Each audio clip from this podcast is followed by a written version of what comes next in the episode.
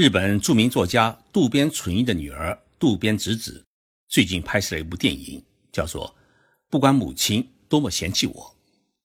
这部电影讲述了一对母子的故事。儿子从小呢被母亲遗弃，但是成年之后呢，他开始寻找母亲，最后化解了与母亲的恩怨，一直照顾到母亲去世为止。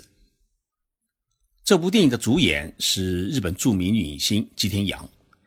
吉田羊也是日本目前电视广告出镜率最高的一名演员，在这部电影当中，他扮演了母亲广子。我问渡边之子，整部电影的拍摄总共花费了多少钱？他说啊，我们很穷，省吃俭用，总共花费的制作经费呢，还不到一亿日元。那么一亿日元折合人民币的话是多少呢？是六百万元人民币。于是我就想到啊。像吉田洋这样一位著名的演员，他在这一部电影当中到底拿了多少的演出费呢？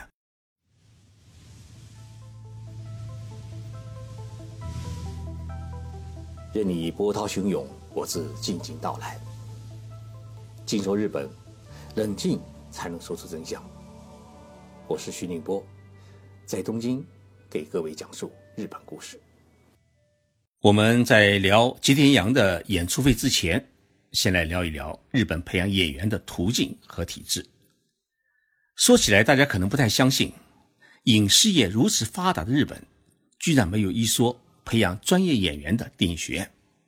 也就是说，日本的演员都不是从大学里面培养出来的。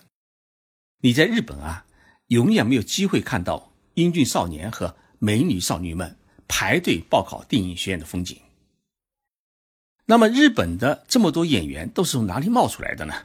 第一是自己努力打拼出来的；第二呢，是从国民美少女的选美当中发掘出来的；第三是在马路上走的时候啊，被星探发现的。可想而知，这些演员的学历啊是参差不齐，经历呢也是千差万别。但是有一样东西。是所有成功的艺人们是共同拥有的一种品格，那就是打拼。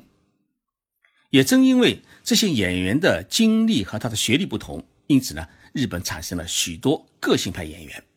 每一个演员他不是凭脸蛋去演戏，而是凭艺技去演戏。演员这个职业在日本是属于一个时尚型职业，从十几岁到三十几岁，这是他们的艺术生命的青春期。日本百分之九十五以上的演员都所属于艺人经纪公司，只有极个别的影帝、影后级别的一线演员才有资格独立出来，自己成立公司，自己包装和推销自己。我们亚洲通讯社边上有一栋小楼，这是日本著名的艺人经纪公司吉尼斯的总部。吉尼斯旗下拥有两百多名艺人。其中著名的如刚刚解散的男子演唱组司马卜，有莫村拓哉这样的一线演员。这家公司的董事小野先生告诉我，公司要把一个初出茅庐的年轻人培养成为一个有名的艺人，一般来说啊，至少需要五到十年的时间。经纪公司每年呢要花好多的钱在他们的身上，培养他们，推销他们。但是这么多艺人当中，最后成名的往往只有五分之一，大多数人呢都是在中途被淘汰了。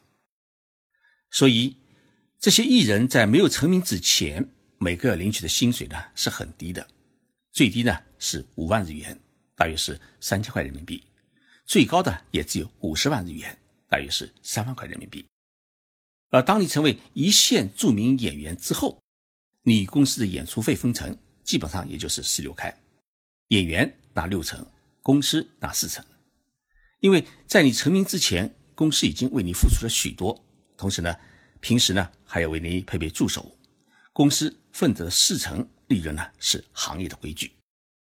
无论是电视台拍摄电视剧，还是电影公司拍摄电影，挑选演员啊，首先是与大牌的艺人经纪公司进行交涉，由经纪公司来安排演员的档期。和商谈的出演费用，除了大牌的影星之外，一般的个人经纪事务所是得不到这种演出的机会。因此呢，日本影星们即使已经红得发紫，也不会擅自的独立出来，因为独立之后呢，一方面能不能得到演出的机会令人担忧，另一方面呢，也会让演艺界对自己产生一种忘恩负义的印象。日本演艺界始终保持着一种良好的合作机制，同时也保持一种高度的自律机制。像日本著名的歌手兼影星酒井法子，就因为跟着老公吸毒，已经过去了九年，她依然遭到演艺界的排斥，无法继续登台演唱和拍摄影视剧。聊完日本的演艺界的游戏规则，我们来聊一聊刚才提到的日本影星吉田洋的故事。吉田洋从小就梦想当一名演员，高中毕业之后呢，他就加盟一个小剧团，因为剧团呢不仅没有演出补贴，还要自己交学费。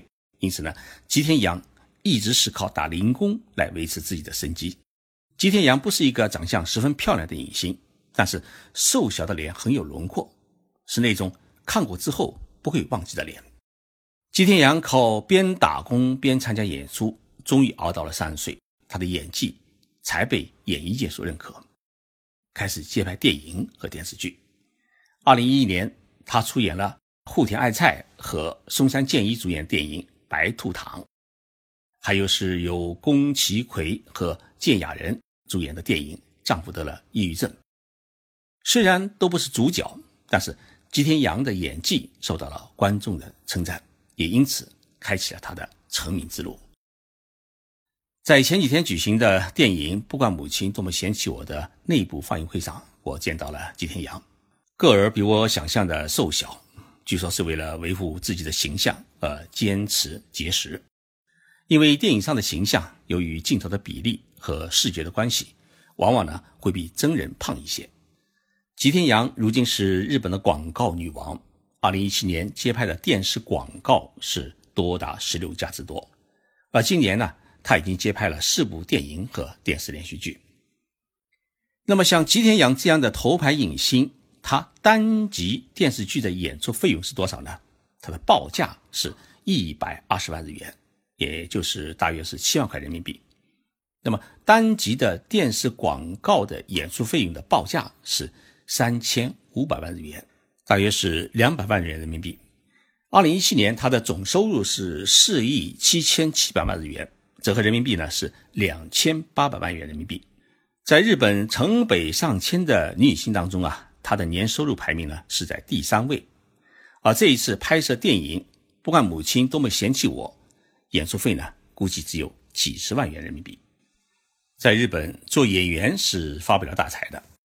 去年日本女影星当中收入最高的是林濑遥，第二位呢是有村佳纯，第三位呢是吉田洋，第四位呢是石原里美，第五位是新垣结衣。我们来看看他们的全年的收入是多少呢？林黛瑶的推算年收入是六亿五千五百万日元，折合人民币的话呢是三千八百三十万元人民币。他的百分之八十的收入呢来自于广告收入。排第二位的是有村佳纯，年收入呢是五亿七千万日元，折合人民币呢是三千三百三十三万，被认为是。嘴唇最性感的影星的石原里美，年收入是四亿三千八百万日元。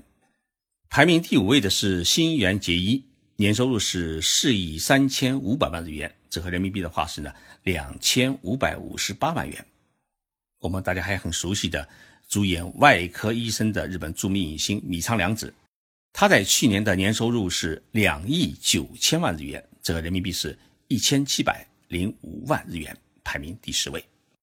我们接下来来看看男影星，在男影星当中，大导演兼名演员的北野武，他的年收入呢是排名全国第一，高达是十三亿日元，折合人民币的话呢是七千六百四十万元。但是呢，北野武的年收入当中啊，他大多数不是演出和导演的收入，而是每周主持电视节目的收入。而被称为大笑星的石家秋刀鱼是现在拥有众多电视节目的最卖座的艺人。去年他的一年的年收入是六亿日元，也就是三千五百二十九万元人民币，排名第九位。排名第七位的是大家比较熟悉的中居正广，他是男子演唱组十八部的台柱，也是十分走红的电视节目主持人。他在去年的收入是七亿两千五百万日元，折合人民币是四千两百三十万元。这些影星年收入这么多，但是呢，每年纳税额是多少呢？超过一亿日元的个人所得税的税额是高达百分之三十，这是逃不掉的。为什么逃不掉呢？因为日本每一位成年的公民，他每一年必须向居住地的税务局申报个人收入情况，尤其是收入比较高的艺人和企业经营家。一直是税务局比较注意的目标。由于日本全国个人收入信息实现了联网，因此呢，税务局是很容易查到你的收入情况。比如说啊，电影公司支付给你一千万日元的演出费，你自己还没有申报，电影公司就已经把这笔支出报给了税务局。电影公司如果隐瞒不报的话，那么他只能做假账。一旦做了假账，被税务局查出，那么公司就会面临全国通报加罚款，严重的话呢，公司法人就会因此被捕坐牢。日本法律呢有一条规定，偷税是三千万日元，折合人民币是一千七百万元人民币，他就要被捕，即使补交了也要判刑。